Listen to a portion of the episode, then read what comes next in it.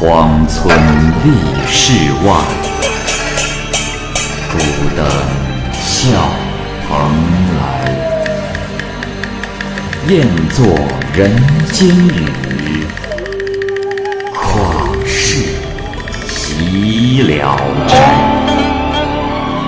鬼怪胡银娥，休当孤望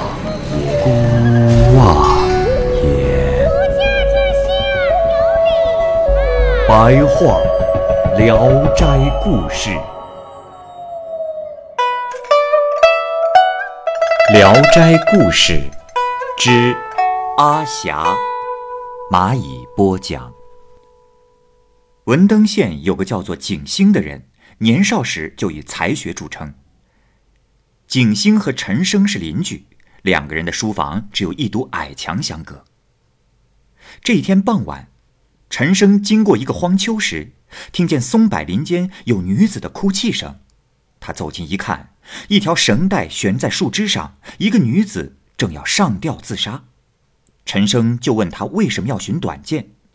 女子擦着眼泪回答说：“ 公子，我母亲背井离乡时，托表兄照顾我，可没想到表兄心地险恶，不再继续照顾我。现在我孤苦无依，还不如死了好。”说完，他又哭了起来。陈生解下树枝上的带子，劝她嫁人。女子忧愁，无人可以信赖。陈生就邀请女子暂且寄住在他的家里，女子也同意了。陈生带着女子回到了家里，灯光下，他仔细的看带回的女子，发现她长得非常美艳，不由得心生爱慕，想要和他交欢。那女子高声叫喊，拼命的反抗，这叫声就传到了隔壁。景星听到呼救声，慌忙跑过来查看，陈生这才放开了女子。女子一见景星，目不转睛的凝视了他好长时间，然后才向门外跑去。陈生和景生都跑出来追他，可是这个时候，女子已经去向不明了。势必，景星回到家中，正要关上房门睡觉，竟然看到了刚才那个女子从房中走了出来，仪态美好。景星惊讶地问她为什么要来到他的家里，女子回答说。实不相瞒，公子，陈生没有才德，不值得托以终身。景星听完之后，就问女子的姓名。女子说：“回禀公子，我家祖居在临淄，姓齐，我的小名叫阿霞。”景星拥着女子进了内室，用轻薄的言语挑逗她，她笑而不语。于是景星就和她上床睡下了。平时景星的书房中常有朋友来来往往，阿霞就只好躲进内室。又过了几天，阿霞说：“公子，我要暂时离开这里了，这里烦乱嘈杂，很是困扰人。从此以后，我只在夜间来，好吗？”景星问他：“啊，这，可是姑娘，你要去哪里？住在哪里呀？”阿霞说。啊公子放心，我已找到安身之所，正好离这儿不远。清晨，阿霞离开了。到了晚上，他又回来了，两个人非常恩爱和谐。又过了几天，女子说：“公子，我们两人的感情虽然欢洽，但终究是私定终身，只能私下里相会。我父亲在西部省份做官，明天。”我将与母亲一起去找父亲，我要找机会向父母禀告我们俩的事，以征得他们的同意，终身相守。景星问：“，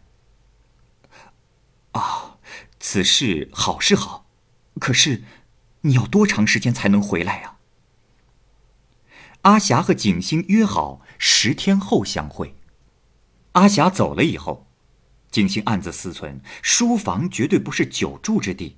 他想搬到内室，但是又担心妻子嫉妒。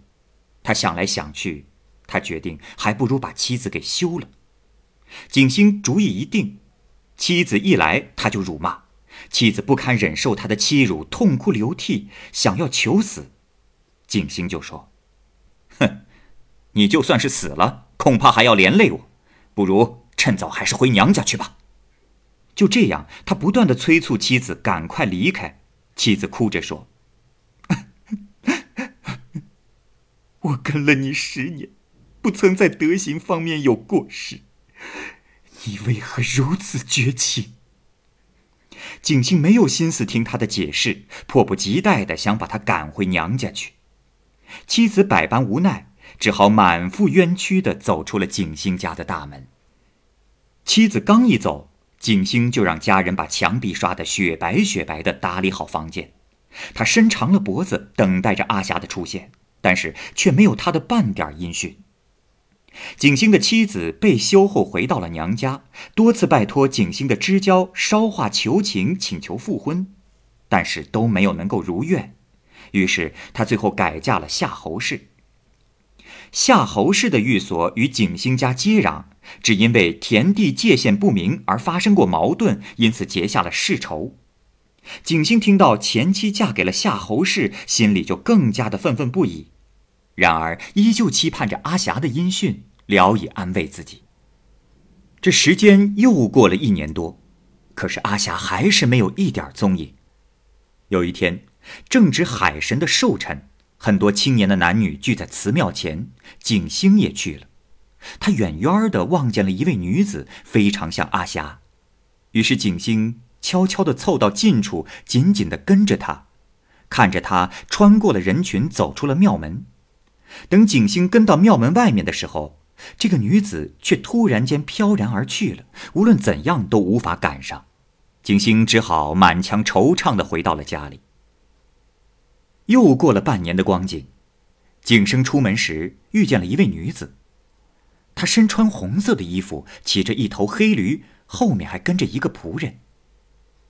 景星定睛一看，此人正是阿霞，景星就问跟在阿霞后面的仆人。这位大哥，小弟有事请问，这位女子是？仆人回答说：“呃，公子啊，呃这位是南村郑公子新娶的继室。”景星追问道：“啊，啊啊，请问，你家夫人过门多久了？”仆人说：“呵呵，时间倒是不长，也就半个月吧。”景星心里在打鼓，心想会不会是搞错了？前面的女子听到他们的说话声，回过头来看，二人四目相对。景星这时才发现，真的是阿霞。景星看到她已嫁给了别人，满腔怒火的燃烧了起来。他大喊一声：“阿霞，阿霞，你为什么忘记了我们当初的誓约？”随从不料景星会责难自己的主人，挥起拳头就要打。阿霞连忙阻止他，他除去了负面的纱巾，对景星说：“哼，你这个负心人，还有什么脸面来见我？”景星说：“阿霞，此话怎讲？是你负了我呀，我何尝又辜负了你呢？”阿霞说：“唉，你抛弃贤良的夫人，比抛弃我更严重。”你对待结发的妻子尚且能够如此的冷酷，更何况是别人呢？我过去一向以为你祖上积下了阴德，你也能在进士及第的簿册上挂上名，所以我才敢委身相从。现在，贤良的妻子被你抛弃，你可知道，在阴曹中已经削掉你俸禄的官阶？今年乡考第二名的王昌。那本应该是你的名字。现在我已经嫁给了郑军，请你不要再惦念我了。景星恭顺的听命，一句话也说不出来。等抬起头再看阿霞时，他已策马飞奔而去。景星站在原地，心中只有无限的惆怅和悔恨。这场相识。景星果然名落孙山，那个名叫王昌的人正是榜上的第二名。阿霞的丈夫郑生也榜上有名。从此以后，景星在人们心中落下了一个薄情寡恩的恶名。到了不惑之年，仍旧是孤身一人，家境也日益的衰败，甚至开始趁人家吃饭的时间赶去觅食。有一次，景星偶然到了郑家，郑生款待他，并留他住下。阿霞在后面窥视来客，看到景星一副破落的样子，内心仍有不忍。她对丈夫郑生说：“相公，啊。”堂上那位客人，是不是景星啊？郑生回答说：“正是他。”他问妻子怎么会知道的？阿霞说：“啊，呃，不瞒相公，那时还没有嫁给你的时候，我曾经在他家避过难，得到过他的恩惠。他现在的行为虽然卑下不仁，可是祖上的阴德却实在没有断绝。”而且，和你又是老朋友，相公，你应该有怜惜故人穷困，以财物相济助的情谊呀。郑生认为阿霞的话很有道理，于是郑生为景星做了一身新衣服，将她打扮一新，又留景星在家里住了几天。有一天，景星正要就寝，有个丫鬟送来了二十多两银子。他听见阿霞在窗外对他说：“公子，这些都是我的私房钱，作为我报答你的一点心意。你可以用这笔钱再找一位好夫人。幸亏你的祖先阴德深厚，足以保佑他的子孙。希望你日后不再行为不端，以免减掉你剩下的阳寿啊。”景星非常感谢他。回到家里，景星用十多两银子买下了一位近身家的丫鬟。他新娶的夫人相貌丑陋凶悍。后来，景星得了一个儿子，长大后成了进士。郑生后来的官职升到了吏部郎官。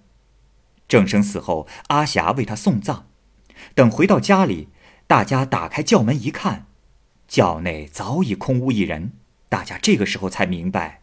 阿霞并非凡人，听过这个故事的人都说：“哎，品德不好的人呐，抛弃旧的，为了图谋新的，最后鸡飞蛋打，上天的报应也真是够惨的呀。”